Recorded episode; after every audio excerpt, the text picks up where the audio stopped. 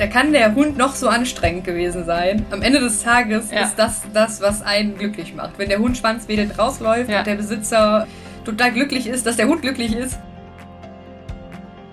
Herzlich willkommen zu einer neuen Folge des Podcasts Jobnavigation Menschen und ihre Berufe. Mein Name ist Anni Nürnberg und in jeder Folge stelle ich dir einen neuen Beruf vor, damit du besser beurteilen kannst, ob dieser Beruf etwas für dich ist. Gleichzeitig lernst du einen spannenden Menschen und ihr oder sein Leben kennen. Vielleicht bist du ein Hundefan und hast schon mal überlegt, welche Berufe mit Hunden zu tun haben. Da gibt es den Hundetrainer, die Tierärztin, den Hundezüchter, die Tierpflegerin. Heute wird ein weiterer Beruf mit Hunden vorgestellt, nämlich eine Hundefriseurin. Selina hat sich mit einem Hundesalon selbstständig gemacht. Wir reden darüber, wie man Hunden die Haare schneidet und das Fell stutzt. Wir unterhalten uns über ihre Vergangenheit im Marketing und wie sie zu ihrem Hundeberuf gekommen ist. Das und noch viel mehr erfährst du in dieser Folge von Selina. Hallo, liebe Selina. Ich freue mich sehr, dass du hier im Podcast zu Gast bist. Und zwar mit einem sehr spannenden Beruf oder einer sehr spannenden Tätigkeit. Du bist quasi Hundefriseurin. Genau, ich habe mich letztes Jahr selbstständig gemacht damit. Waschen, Schneiden, Föhnen für Hunde. Wie läuft das ab? Was, was tust du da? ja, genau. Wir nennen das immer Waschen, Schneiden, Legen, Föhnen. Ja, im Endeffekt gibt es halt Hunderassen, die bestimmte Pflege benötigen. Und da die meisten Besitzer das nicht selber können, gibt es halt uns. Und im Normalfall, mhm. die Hunde kommen, waschen, föhnen und dann kriegen die praktisch eine neue Frisur. Jetzt im Moment äh, alle relativ kurz aufgrund des Wetters. Und du sagst, es brauchen bestimmte Hunderassen und wahrscheinlich haben auch verschiedene Hunderassen unterschiedliche Ansprüche, was das angeht, richtig? Ja, auf jeden Fall. Also wir haben alles bunt gemischt, also von Jack Russell Terrier theoretisch bis hin zu einem Husky oder was noch Größeres. Also unser größter Kunde ist ein äh, Leonberger. Das ist ein ganz großer Hund mit ganz, ganz viel Fell. Und der zum Beispiel wird halt nicht geschnitten, also nicht geschoren in dem Sinne, sondern der kriegt halt die Unterwolle rausgebürstet. Und wir haben es letztes Mal sogar gewogen. Der hatte danach, nachdem er fertig war, zwei Kilo weniger, weil der halt so viel Fett verloren hat. Ja, also es gibt halt auf jeden Fall, ähm, ja, ich sag mal, Rassen, die halt eher die Unterwolle rausgebürstet kriegen und ähm, nur so ein bisschen die Konturen beigeschnitten bekommen. Und es gibt halt welche, wie jetzt zum Beispiel Malteser oder so, die werden halt geschoren und in Form geschnitten. Und da gibt es auf jeden Fall sehr viel Verschiedenes. Wir haben auch Hunde, sehr viele sogar, die nicht so, ich sag mal, der typische Hund sind, die in den Hundesalon kommen, so auch Labrador oder so, die werden immer sehr unterschätzt. Die können zum Beispiel auch unheimlich viel haaren und äh, die kommen dann auch zum Bürsten und meistens halt zum Waschen. Also Hunderassentechnisch mhm. habe ich schon sehr viel erlebt. Was ich mich gerade frage, wo entsorgt man denn diese Massen von Haaren? Restmüll? Also für ja, das ist Restmüll. Also wir tun es immer in den Restmüll. Man kann als Privatperson die Unterwolle sogar verkaufen, beziehungsweise es gibt mehrere Firmen, die das anbieten, die abzuholen und dann machen die da zum Beispiel okay. Fettersatz draus. Also sag ich mal, so für Mützen, ja. Schals, Pullover. Aber als Hundesalon dürfen wir das leider nicht machen, weil wir natürlich so viel haben, mhm. dass mhm. die das nicht mehr annehmen. Deswegen kommt das leider eigentlich in den Restmüll, weil da kann man bestimmt irgendwas Tolles mitmachen. Wobei wir haben einige Kunden, die nehmen das mit nach Hause und ähm, okay. benutzen das zur Marderabwehr zum Beispiel. Also ich habe einen ah, Kunden, ja, der legt okay, das halt immer in seinen Vorgarten, damit die Marder halt nicht kommen. Auch sehr kreative Lösung. Definitiv. Und also ich stelle mir vor, dass die Hunde wahrscheinlich nicht einfach nur still sitzen und alles mit sich machen lassen, oder? Nee, leider nicht. also klar gibt es auch so, es gibt auch Hunde, die bleiben einfach brav sitzen und sagen, okay, mach jetzt, was du machen möchtest. Aber es gibt natürlich auch welche, die finden das halt eher jetzt nicht gerade so toll. Aber wir arbeiten halt auch ohne Galgen. Ja. Also es gibt viele Hundefriseure, die halt einen Galgen haben, wo der Hund dann praktisch festgebunden ist. Ähm, das haben wir nicht. Wir machen das halt alles mit unserem, wir halten die mit unserem Körper auf dem Tisch. Und es gibt mhm. natürlich Hunde, da ist das schon sehr anstrengend. Also dann muss man halt, man muss ja gucken, dass man seine Arbeit erledigt bekommt. Und wenn der Hund natürlich dann die ganze Zeit am Rumtänzeln ist, muss man halt auch mal ein paar Tricks anwenden. Wir sind ja auch zu zweit. Und es gibt Hunde, die planen wir vorher schon für uns beide zusammen ein, weil wir sonst wissen, einer mhm. alleine wird ein bisschen schwierig. Und äh, wenn die, je nachdem wie groß die sind, der Leonberger zum Beispiel, den machen wir nicht auf dem Tisch, weil den kriegen wir zwar da hoch, aber wenn der da runter möchte, können auch wir beide den nicht davon abhalten mit seinen 70 Kilo. Deswegen machen wir den dann halt auf dem Boden, wo wir sagen, okay, das ist sicher. Im Normalfall beruhigen die sich irgendwann. Also gerade wenn die schon öfters bei uns waren, dann kennen die uns, die kennen den Salon, die wissen dann, okay, alles klar. Die brauchen manchmal so eine Viertelstunde, bis die angekommen sind und dann geht's auch einigermaßen. Zumindest meistens. Ja. Wie lang ist denn dann so ein Hund bei euch? Ja, im Normalfall so standardmäßig mit Besitzer quatschen vorher, Besitzer quatschen nachher, so um die zwei Stunden. Aber es gibt halt auch Kandidaten, die sind auch schon mal vier Stunden da gewesen. So dann halt auch mit Päuschen mhm. und mal kurz Pipi machen gehen. Aber wenn die natürlich jetzt zum Beispiel sehr viel Unterwolle drin haben, ich kann dem Kunden ja dann nach zwei Stunden nicht sagen, ja, der Hund ist jetzt halb fertig, Sie können ihn jetzt abholen. Das führt zwar dazu, dass wir sehr oft Überstunden machen, aber wir machen das ja gerne. Wenn es dem Hund danach besser geht, ist äh, das alles in Ordnung für uns. Okay. Krass. Vier Stunden hätte ich ja nicht gedacht. Ja, hätte ich am Anfang auch nicht gedacht. Aber gut, also, also manchmal ist es halt wirklich, also ich glaube, unser Highscore liegt bei fünf Stunden. Das ist so das längste, was ein Hund mal da war. War auch dann mit dem Besitzer. Wir haben ihn angerufen und dem gesagt, so ja, eigentlich muss der noch ein bisschen. Der Hund lag aber total entspannt am Tisch. Und dann haben wir gesagt, komm, wir machen das jetzt durch. Und dann haben wir, glaube ich, bis 10 Uhr abends saßen wir dann zu zweit in dem Salon mit dem Hund und waren am Bürsten. Aber danach sah der sehr gut aus. Der Besitzer war sehr glücklich, der Hund war sehr glücklich. Also, alles gut. okay. Geht es denn dann darum, so nur so Haarreduktion, also schneiden äh, Unterwolle raus oder sowas? Oder macht ihr auch so ästhetische Sachen, Frisuren, so, sowas? Ich stelle mir gerade so einen Pudel also vor mit so einer noch, kreativen Frisur. Ja, das ist auch so der Standard. Nee, es ist wirklich so, dass ähm, mittlerweile der auch die Menschen so nicht mehr darauf so extrem getrimmt sind, dass der Hund jetzt irgendwie ein Schleifchen in der Haare haben muss. Es gibt ein paar Hunderassen, okay. die haben ein Zöpfchen auf dem Kopf. Das liegt eigentlich aber auch nur daran, damit die halt was sehen können, weil die standardmäßig einfach sehr langes Fell über den Kopf haben und dann machen wir mhm. denen halt auch, wenn die fertig sind, nochmal so ein Zöpfchen auf dem Kopf, aber dann, das ist auch das höchste der Gefühle, also mehr bisher nicht. Die meisten, auch die Pudel, die kriegen zwar manchmal so einen Pudelschnitt, aber nicht mehr so, wie man sich das jetzt so vorstellt. So früher so mit so diesen Puscheln an den Beinen und so. Das gibt es bestimmt auch noch, aber ähm, wir machen das nicht. Also bisher kam noch kein Kunde mit dem Wunsch zu uns, dass der Hund so aussehen soll. Im Gegenteil, wir haben sogar relativ oft, dass, äh, dass die Kunden zu uns sagen, wenn es ein Hund ist, der so ein bisschen Pudelfell hat, es gibt ja so viele Kombirassen mit Pudel, äh, dass sie sagen, ja, aber bitte kein Pudel daraus machen.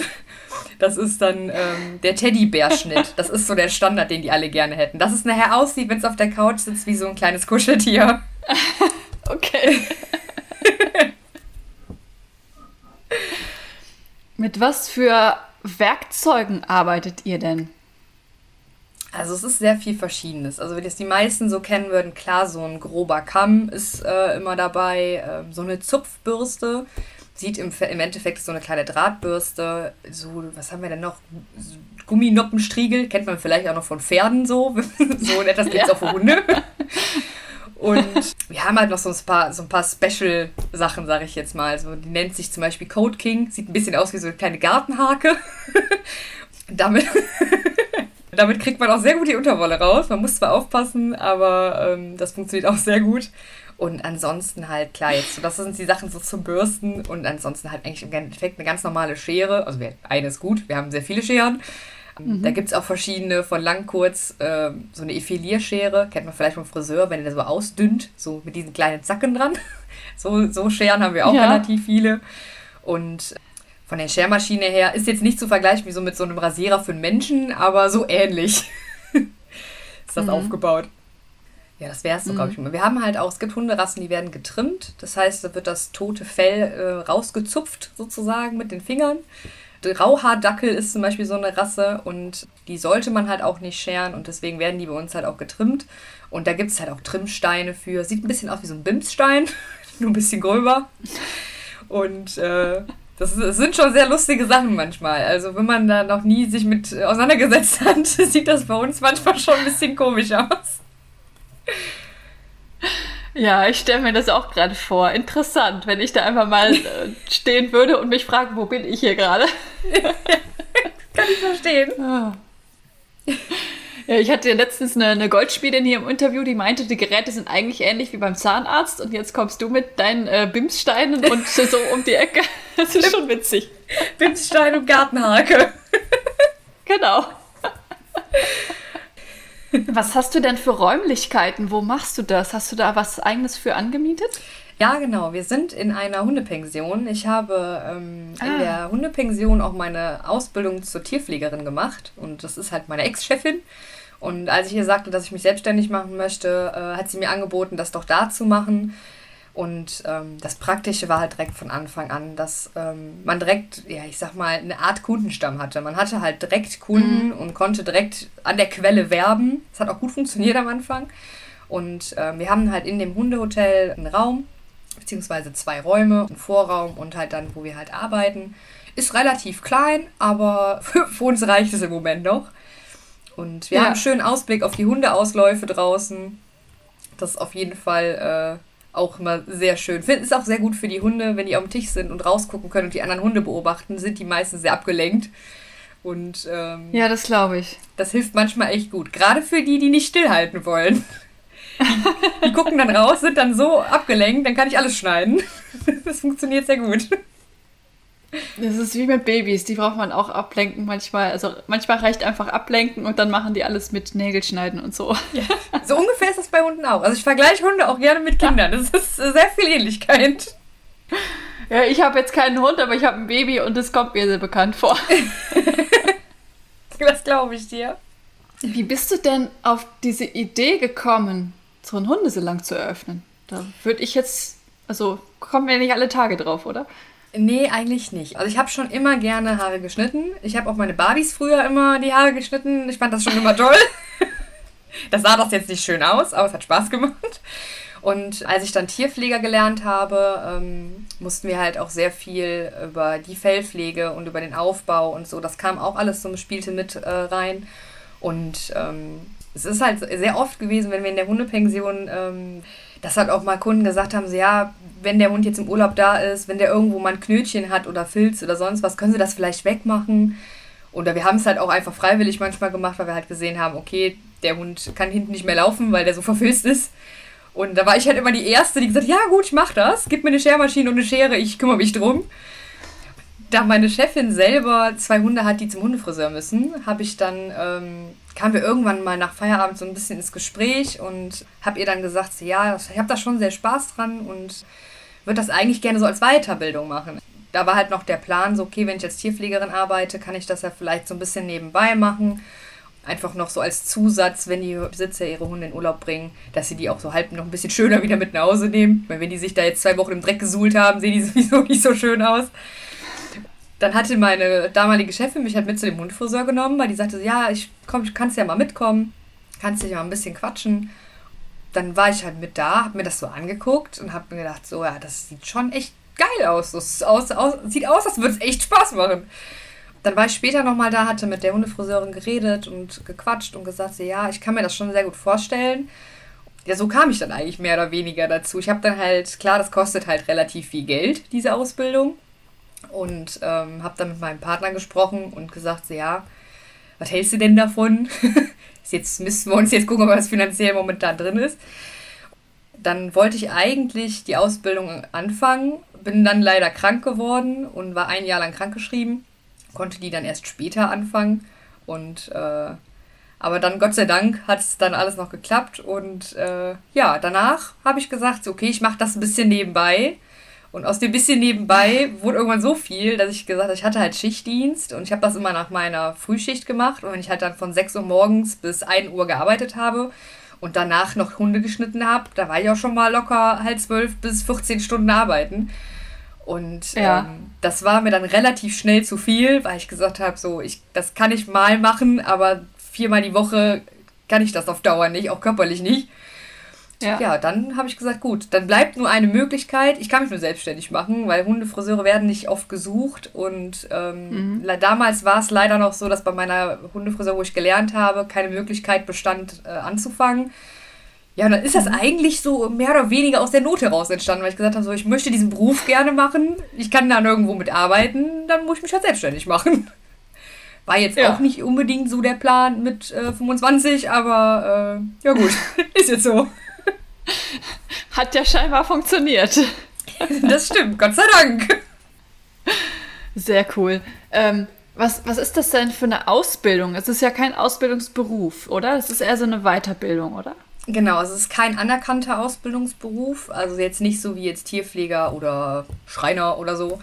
Ähm, das ist äh, leider eigentlich so, weil im Endeffekt kann sich halt jeder mhm. Hinz und Kunz Hundefriseur nennen. Und ähm, das sind mhm. halt auch einige schwarze Schafe unterwegs, die halt dann mal drei YouTube-Videos geguckt haben und jetzt der Meinung sind, die könnten jetzt einen Hund schneiden. Und ähm, so Kunden habe ich, ich habe auch relativ, also ein paar Kunden, die dann auch zu mir kommen und sagen, so, ich war beim Hundefriseur, der Hund sieht total katastrophal aus, können Sie das bitte retten? Ähm, weil die Ausbildung ist halt nur, äh, also in, der, in dem Fall hauptsächlich, ähm, ja, äh, jetzt fällt mir das Wort gerade nicht ein, äh, praktisch. ähm, ist halt mhm. sehr klar, ist auch viel Theorie so zwischenzeitlich, weil meine äh, Ausbilderin hat das halt äh, auch so ein bisschen, ich sag mal, aufgeteilt. Also auch dann, wenn ich gerade einen Hund geschnitten habe oder sie das gemacht hat, sie hat mir sehr viel dabei erklärt. Ich habe mir sehr viele Bücher gekauft und abends dann auf der Couch die Bücher durchgeblättert. Aber im Endeffekt ist es halt so, ich habe viel zugeguckt am Anfang und mir viel Notizen gemacht und ähm, wo ich heute noch teilweise darauf zurückgreife, wenn mal irgendwie mhm. Rassen kommen, die nicht so häufig sind. Und ähm, ja, so im Endeffekt habe ich eigentlich am Anfang sehr viel da gesessen und geguckt. und irgendwann durfte ich halt auch mal selber äh, dann halt anfangen. Sah, sah halt, das sah total scheiße aus am Anfang, aber äh, man muss natürlich auch Hunde finden, wo der Besitzer dann sagt, so ja, okay, die Auszubildende darf den Hund schneiden. Unter der Voraussetzung, dass der wahrscheinlich nicht so schön aussieht, wenn er nachher nach Hause geht. Aber, äh, aber Gott sei Dank hatte meine Ausbilderin ja. genug Kunden, die das zugelassen haben. Und ja, ja so im Endeffekt äh, wird man halt immer besser, umso öfters man es macht. Ja, das glaube ich. Es ist ja überall so. Das stimmt. Wie lange hat die Ausbildung gedauert? Also die Ausbildung war drei Monate. Und ähm, bei ihr ist es halt so gewesen, ähm, die hat halt gesagt, sie macht das so ein bisschen. Ja, es kann auch mal einen Monat länger oder weniger. Kommt halt drauf an, auch wie gut der Schüler mhm. ist und ähm, wie es läuft. Und ähm, die Ausbildung habe ich an sich drei Monate gemacht, aber danach hatten wir, hatte ich dann die Möglichkeit, ähm, einen Tag die Woche da zu arbeiten. Und ähm, das äh, war ja praktisch noch so ein bisschen zu, ja, ich sag mal, man lernt ja dann trotzdem noch weiter. Und wenn ich dann halt immer noch Fragen hatte und äh, konnte ich halt immer fragen und diese, auch wenn es nur einen Tag die Woche war, hat mir das manchmal schon sehr geholfen. Gerade am Anfang, wenn ich irgendwie Hunderassen hatte, wo ich mir Sorgen gemacht habe, weil ich die noch nie in meinem Leben gemacht habe. Man hat natürlich in der Ausbildung nicht alle Hunderassen, die zum Hundefriseur gehen. Und ähm, dann stand ich da auch manchmal und habe dann auch gedacht, um Gottes Willen, ich habe jetzt einen Termin mit einem weiß ich nicht, zum Beispiel einem Cocker Spaniel, der für eine äh, Ausstellung getrimmt werden soll.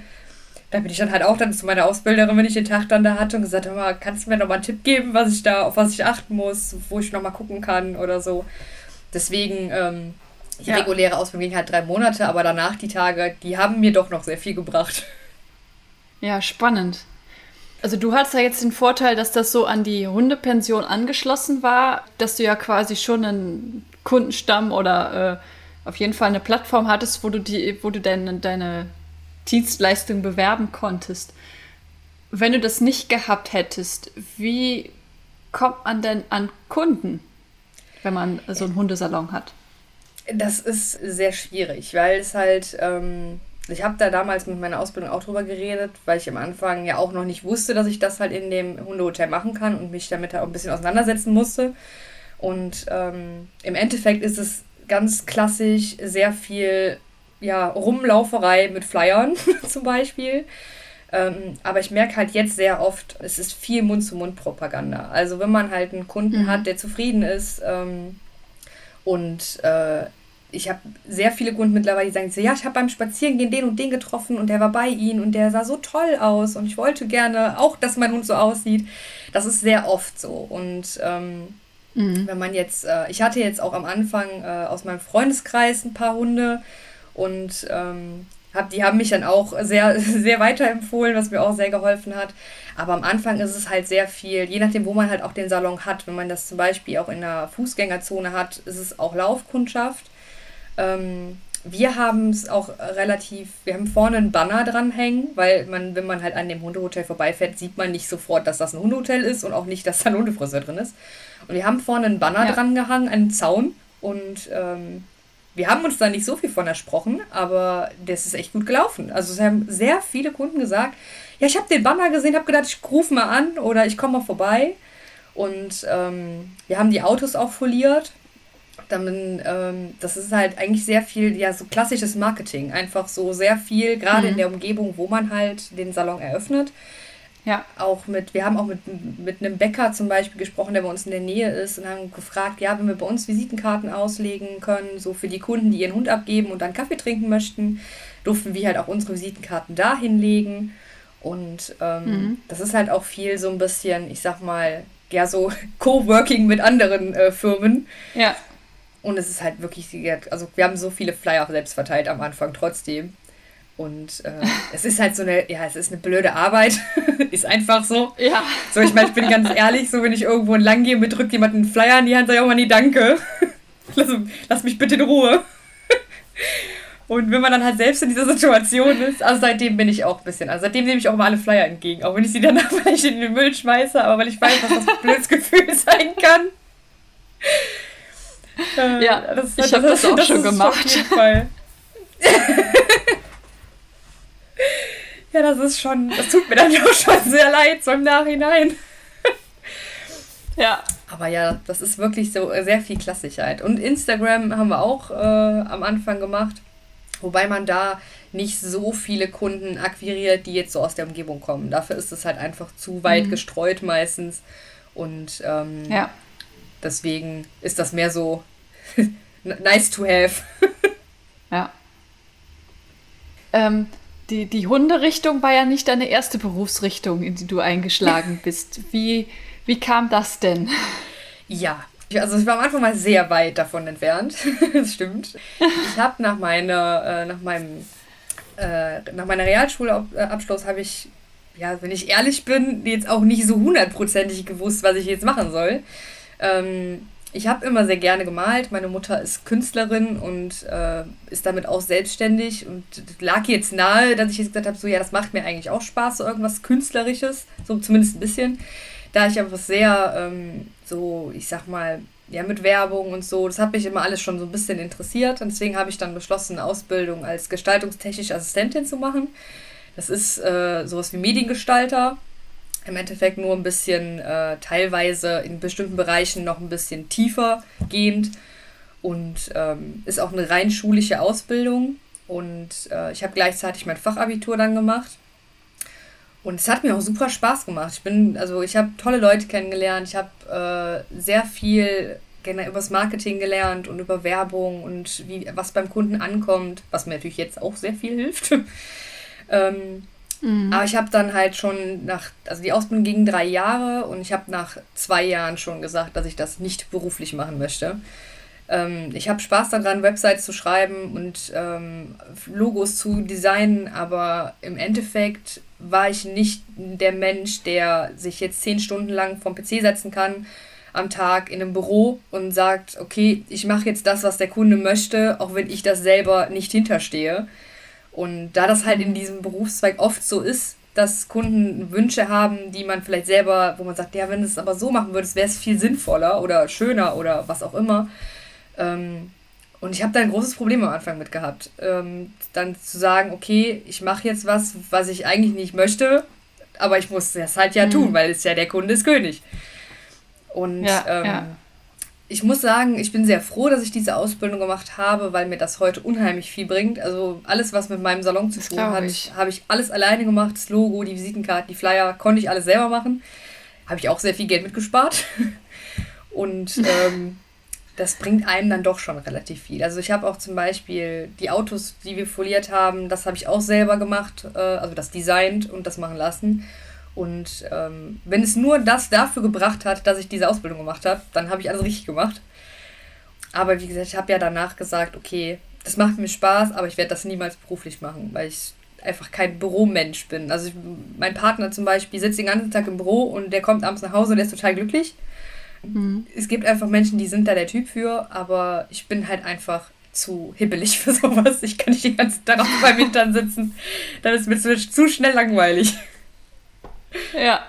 Und wie bist du dann drauf gekommen, Ausbildung als Tierpflegerin zu machen? Ich hatte danach, nach der Ausbildung, äh, nachdem ich die abgeschlossen hatte und mein Fachabi gemacht habe, ähm, habe ich, Gott sei Dank, äh, haben meine Eltern es mir damals ermöglicht zu sagen, okay, ich mache ein Jahr Pause und mache in diesem Jahr Praktikas in verschiedenen Bereichen, um halt rauszufinden, was ich halt machen möchte.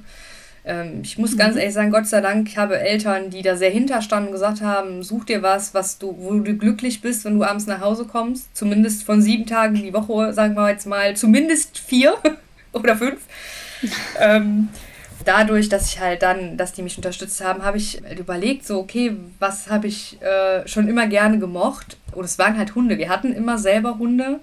Und ähm, wir hatten damals eine französische Bulldogge dann ähm, habe ich halt so auch viel, ich habe mich sehr viel darum gekümmert, so auch halt, ähm, sag ich mal, mich dann auch auseinandergesetzt mit, okay, was gibt es für Berufe überhaupt mit Hunden? Es gibt ja jetzt nicht, sag ich mal, die unheimlich breite Masse, wo man irgendwie sagen kann, ähm, dass das jetzt, äh, ich habe jetzt die Auswahl von 100 Berufen und ähm, ich hatte dann halt geguckt und hatte gesehen, okay, es gibt ein Tierheim bei uns in der Nähe, ähm, da könnte ich auf jeden Fall mich mal bewerben. Da habe ich mich auch um ein Praktikum beworben. Ich habe mich bei einer Tierklinik äh, beworben, weil ich gesagt habe, okay, das wäre jetzt so die ersten beiden Bereiche, die naheliegend sind. Entweder Tierarzthelferin oder halt Tierpflegerin. Ähm, ich hatte, ich hatte sogar darüber nachgedacht, nochmal Tierärztin zu machen, aber dann habe ich gesagt, das, jetzt ist mir einfach zu lang, weil ich hätte dann halt noch, weil ich habe ja nur ein Fachabitur und dann hätte ich noch mein Abi machen müssen und das Studium und dann habe ich gesagt, gut, mit 40 dann nochmal äh, Tierärztin sein, bringt mir jetzt auch nicht mehr viel. Und dann habe ich gesagt, okay, dann mache ich das. Ich habe dann die Praktikas gemacht und ähm, musste sagen, ich habe alle Praktikas, die ich mein ganzes Leben lang gemacht habe, und es waren echt relativ viele, alle durchgezogen, außer dieses eine in der Tierklinik.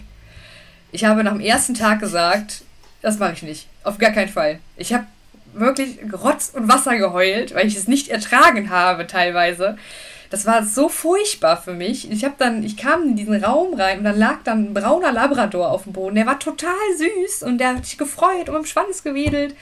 Und vier Stunden später war ich dann als Praktikantin, macht man ja auch Aufgaben, die man halt, äh, halt Müll sammeln zum Beispiel, auf dem Parkplatz. Und ähm, mhm. ja, dann habe ich halt gesehen, wie die diesen Hund, der war halt dann tot und der kam dann halt in die Tiermülltonne.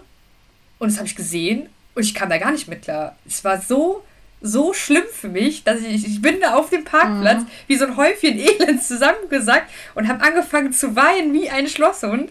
Mhm. Die ganzen Tierpflege, äh, die ganzen Tierarzthelferinnen und so, die konnten natürlich sagen, stellt die sich jetzt so an, mein Gott.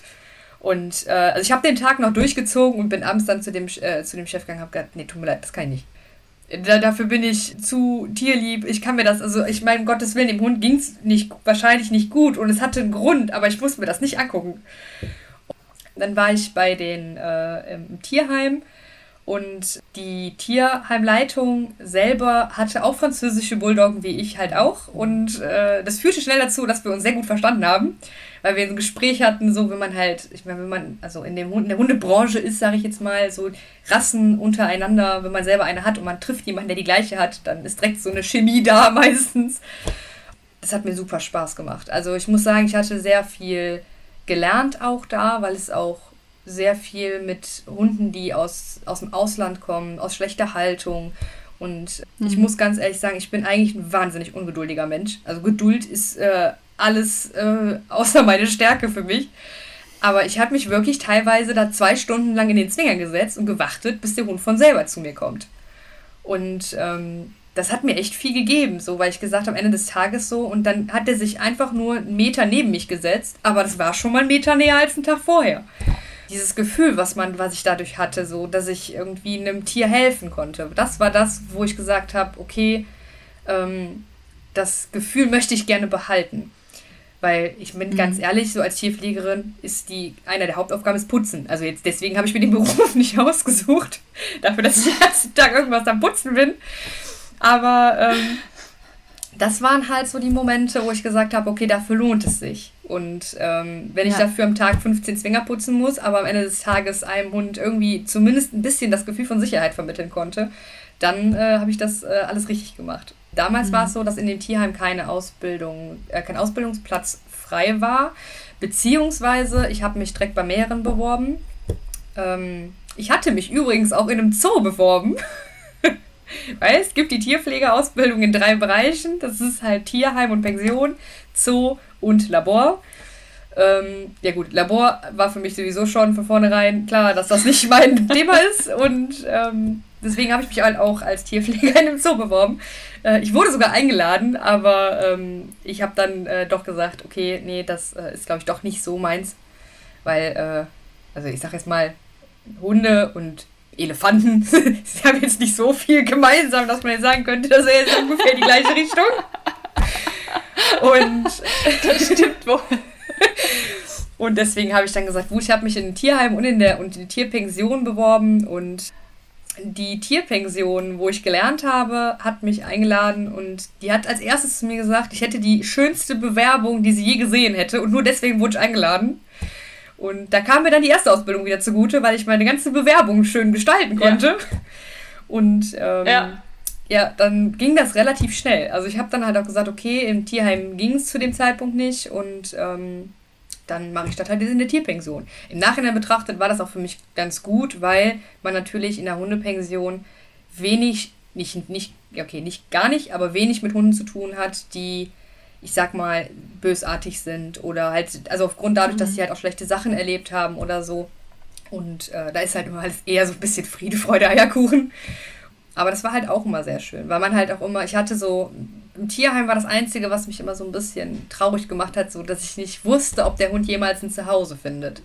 So hat er jemals, kriegt der Hund mhm. jemals so dieses Familiengefühl, und das war halt manchmal sehr schwer für mich so. Das war das einzige Negative daran. Und das hatte ich in der Hundepension nicht. Weil ich wusste, okay, die Hunde werden wieder abgeholt. Wenn die, die Leute aus dem Urlaub wieder da sind, dann, ähm, die haben zu Hause, um die wird sich gekümmert. Das war so damals für mich das Nonplusultra. Ich hatte eigentlich nichts Negatives daran. Mhm. Außer Hundescheiße wegmachen, aber gut. das gehört halt dazu. okay. Ja, finde ich, äh, find ich schön, wie du da so deinen Weg gefunden hast. Ja, es war auch, es war zwar mit sehr mehr mit, mit deinem Lieblingstier quasi arbeitest.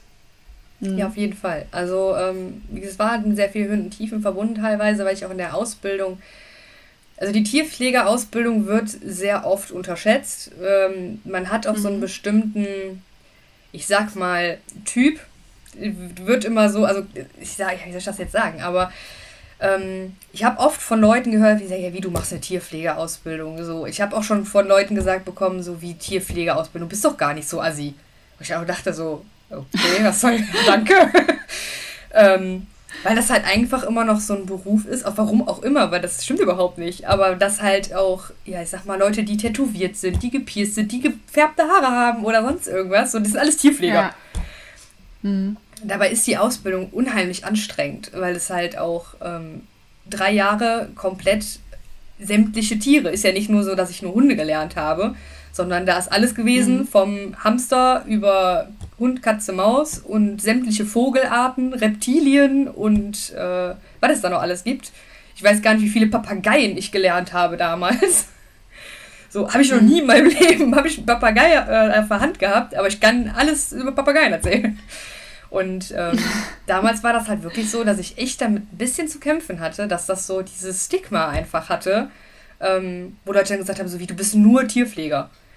Und jetzt muss man auch mal dazu mhm. sagen, ja. Tierpfleger ist jetzt auch kein schönes Wort. Also wenn das jetzt irgendwie ein tolles, eine tolle Bezeichnung hätte, dann ähm, wäre das vielleicht auch was anderes. Aber das war das Einzige, wo ich damals ja. wirklich gesagt habe, okay, das, irgendwie würde ich das eigentlich gerne ändern, aber viel ändern kann man da halt nicht dran. Ja. Aber im Hat sich das geändert, als du dich dann selbstständig gemacht hast mit dem Hundesalon? Ja, äh, teilweise. Es gibt immer noch ähm, mhm. Leute, die halt sagen so, ja, ja, ein bisschen eher Hundefriseur, hier kann, kannst du nichts Richtiges. Aber die meisten mittlerweile sind wirklich so, dass sie sagen, so, auch oh, finde ich cool, gerade wenn man sich selbstständig macht. Weil das ist halt, glaube ich, bei vielen Leuten ja. hat das nochmal so einen anderen, ähm, ja. einen anderen Vibe, sage ich jetzt mal, ähm, als wenn man sagt, so, ja, ich arbeite als Hundefriseur irgendwo. Mhm. So, weil wenn man sich selbstständig macht, dann wissen die Leute ja immer, okay, die muss ja irgendwie so ein bisschen Ahnung haben, sonst könnte die das ja nicht.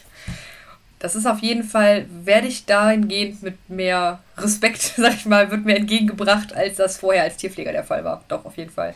Hm. Ja, das kann ich mir vorstellen. Es ist schon krass, was, äh, was es äh, für einen Unterschied dann macht äh, in, der, in der Wahrnehmung von außen, ob man jetzt selbstständig ist oder angestellt. Ja, total. Also Tierpfleger ja. generell ist ja schon nicht so, wie ich eben sagte, nicht sehr so sehr anerkannt, sage ich jetzt mal. Mhm.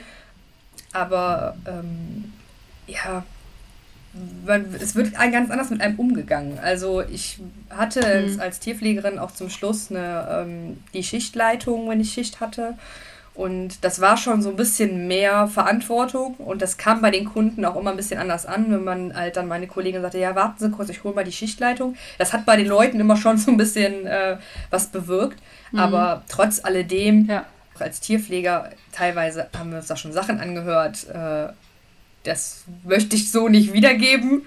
Und ähm, bisher als mhm. Hundefriseur hatte ich so schlechte Erfahrungen bisher noch nicht gemacht. Also im Gegenteil. Also die meisten Kunden mhm. sind sehr dankbar und sagen dann halt auch selber so, ja, die haben das völlig unterschätzt. Also die besten Kunden, sage ich mal, sind die, die ihren Hund selber zu Hause geschnitten haben und festgestellt haben, dass das doch ganz viel Arbeit ist und es doch schwerer ist, als man denkt.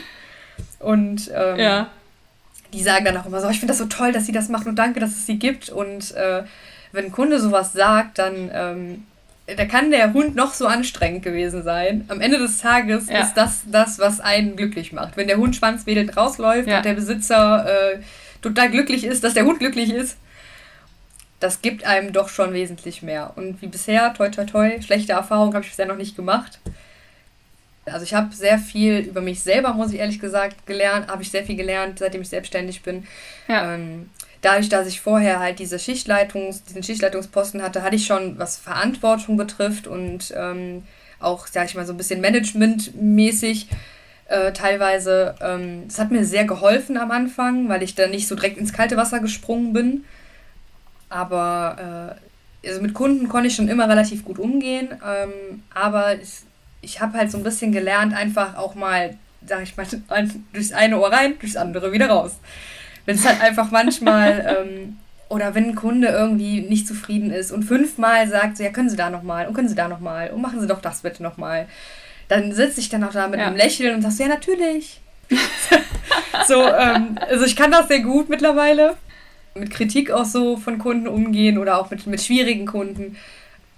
Das Einzige, wo ich manchmal halt noch so ein bisschen, oder ich, es ist klar, es, es gibt immer so Tage, wo man auch einfach mal einen guten oder einen schlechten Tag hat und ähm, es gibt auch manchmal Tage, da sage ich dann halt auch zu meiner äh, Kollegin, die ja meine Mama ist, sage ich dann auch, kannst du bitte den Hund runterbringen? So, ich kann ich es gerade nicht. Wenn ich den jetzt, ich, ich weiß jetzt schon, was der Kunde gleich sagt und ich, heute ist so ein Tag, da kann ich nicht damit umgehen.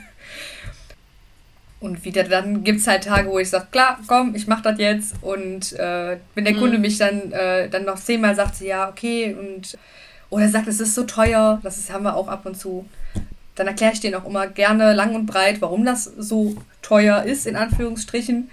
Und ähm, das sind auf jeden Fall so Gespräche, die, wo ich selber auch in meinem Privatleben dadurch einfach in manchen Bereichen, ja, ich sag mal, stärker geworden bin oder mich vielleicht auch nicht mehr so schnell aus dem Konzept bringen lasse oder mir das selber nicht so zu Herzen nehme. Mhm.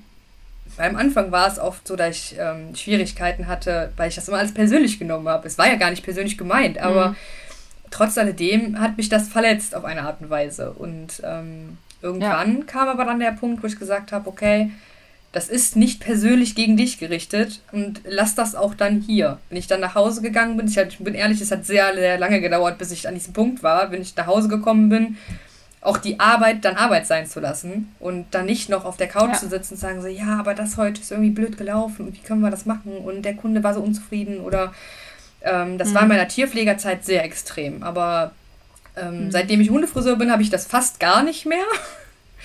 Und äh, das hat mir doch sehr viel gebracht. Auch, wie gesagt, auch privat in den Bereichen. war das auf jeden Fall von Vorteil. ja, sehr cool. Ja, vielen Dank für all deine Insights und Geschichten, die du erzählst. Ich finde das sehr spannend und auch sehr inspirierend, da wie du deinen Weg gegangen bist und deinen Weg gefunden hast. Dankeschön. Ähm, wenn sich jetzt jemand von den Zuhörern und Zuhörerinnen dafür interessiert, Hundefriseur zu werden, wo kann man sich denn über so eine Ausbildung informieren? Ähm, ich habe es damals auch äh, noch danach nochmal geguckt. Es ist ganz klassisch Google. man sollte mhm. immer mal googeln, ähm, gerade Hundefriseure in der Nähe. Natürlich bieten das nicht alle an, aber es gibt einige Hundefriseure, die das anbieten und ähm, es ist sehr viel Telefonieren halt auch. Einfach mal nachfragen. Es gibt auch eine relativ große, ähm, ich nenne es mal Ausbildungsstätte. Ich glaube, die ist irgendwo, ich, ich müsste jetzt lügen, ich weiß es nicht ganz genau, auf jeden Fall irgendwo im Süden. die ähm, bilden halt auch aus. Es gibt äh, auf jeden Fall, habe ich auch schon gesehen, es gibt ein paar Vereine, die halt gerne der Wert drauf legen oder das versuchen möchten, dass der Beruf anerkannt wird. Und ähm, mhm. die haben selber auch Ausbildungsprogramme nach bestimmten Richtlinien man muss halt auch einfach wissen, wo man hin möchte. Es gibt, ähm, also ja. ich sag, bin ganz ehrlich, Hundefriseur in Grevenbruch zum Beispiel ist, hat andere Kunden als ein Hundefriseur in Düsseldorf auf der Kö zum Beispiel. Da muss man sich halt auch vorher dann, wenn man die Ausbildung gemacht hat oder währenddessen sich halt auch überlegen, so, okay, wo möchte ich eigentlich hin? So eher Wald- und Wiesenhunde, sage ich jetzt mal, oder möchte ich schon eher hier so ein bisschen dem Pudel mit dem Puscheln an den Beinen, sozusagen. ähm, klar, es, es gibt auch, um Gottes Willen, es gibt in Düsseldorf auch Hundefriseure, die auch Wald- und Wiesenhunde machen oder in großen Städten, aber es ist trotzdem ein Unterschied. Oder es gibt zum Beispiel auch Hundefriseure, ich kenne auch selber welche, die halt äh, nur Hunde machen, die auf Ausstellungen gehen. Das ähm, ist halt ja. dann halt was komplett anderes, weil der Hund hat dann einen Typ, wie der aussehen muss und ähm, da darf dann halt auch nicht das kleinste Haar an der falschen Stelle sitzen. Und da gibt es auch noch Ticks, mhm. Trips, Tick, Tipps und Tricks, wie man die Hunde halt für eine Ausstellung so fertig macht. Da kann man sich theoretisch auch hin orientieren. Man muss halt einfach gucken, dass man äh, einen Hundefriseur findet oder halt eine Ausbildungsstätte, ähm, wo man das lernt, wo man später ungefähr hin möchte. Ich hatte jetzt mhm. halt einfach das Glück, ich habe mich mit meiner Ausbildung super verstanden und äh, ich bin total froh, dass ich da hingekommen bin. Ich kann die heute immer noch anrufen und wenn ich ein Problem habe, fragen. Und ähm, ich finde, das ist immer äh, sehr wichtig bei einer Ausbildung, gerade bei sowas, was sehr praktisch ist, ähm, dass man ja.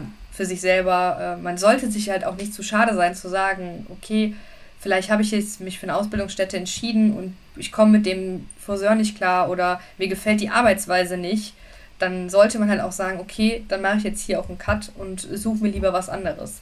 Weil ähm, dadurch, dass ich zum Beispiel meine Hundefriseurin auch, die hat auch keinen Galgen äh, mit den Hunden benutzt und das habe ich halt daher gehabt. Vorher habe ich mich da nicht wirklich mit auseinandergesetzt. Ich meine, ich wusste, ich habe das schon mal gesehen, aber, mhm. aber was, als sie mir erklärt hat, was das eigentlich für einen Hund bedeutet, habe ich direkt gesagt, so, okay, nee, das möchte ich später für meinen Salon auch nicht haben. Und ähm, ja. die Werte dahinter sind halt auch manchmal wichtig. Das ist ja. auf jeden Fall auch ein Punkt. mhm. Ja, vielen lieben Dank. Sehr, Sehr cool, was du alles erzählt hast. Und dann auch deine, deine lustigen Geschichten dabei. ich habe da noch ganz viele von. Ja, danke schön. Sehr gerne. Danke, dass ich darüber erzählen durfte. Ja, klar. Ich werde auch äh, euch verlinken, wenn, wenn Hundehalter in der Nähe bei euch äh, das hören, damit sie auch davon mitkriegen.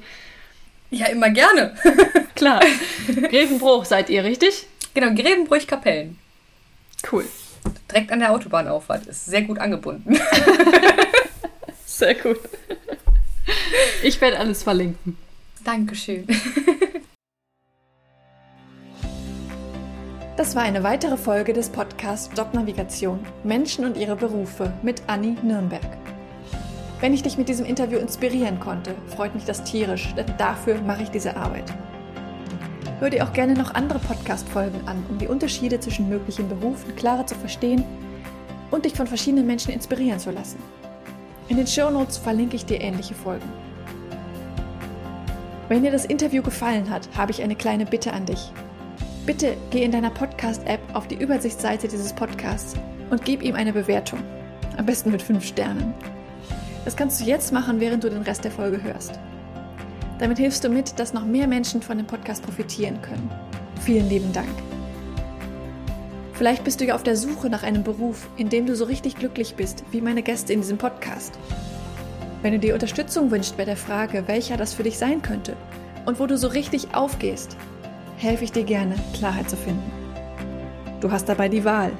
Du kannst dir selbst in einem strukturierten Online-Kurs selbst erarbeiten, welcher Beruf dich maximal erfüllt. Oder du wirst von mir im Coaching an die Hand genommen und wir gehen den Weg gemeinsam. Wie ich bei beiden Varianten vorgehe, kannst du dir in Folge 100 anhören.